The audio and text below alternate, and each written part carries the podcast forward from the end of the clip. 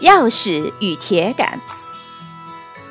一把坚实的大锁挂在大门上，一根铁杆费了九牛二虎之力，还是无法将它撬开。这个时候，钥匙来了，他瘦小的身子钻进锁孔，只轻轻一转，大锁就啪的一声打开了。铁杆奇怪地问：“为什么我发费了那么大力气也打不开，而你却轻而易举的就把它打开了呢？”钥匙说：“因为我最了解他的心。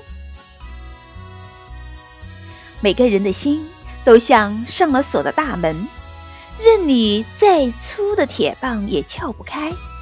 唯有关怀，才能把自己变成一只细腻的钥匙。”进入别人的心中，了解别人。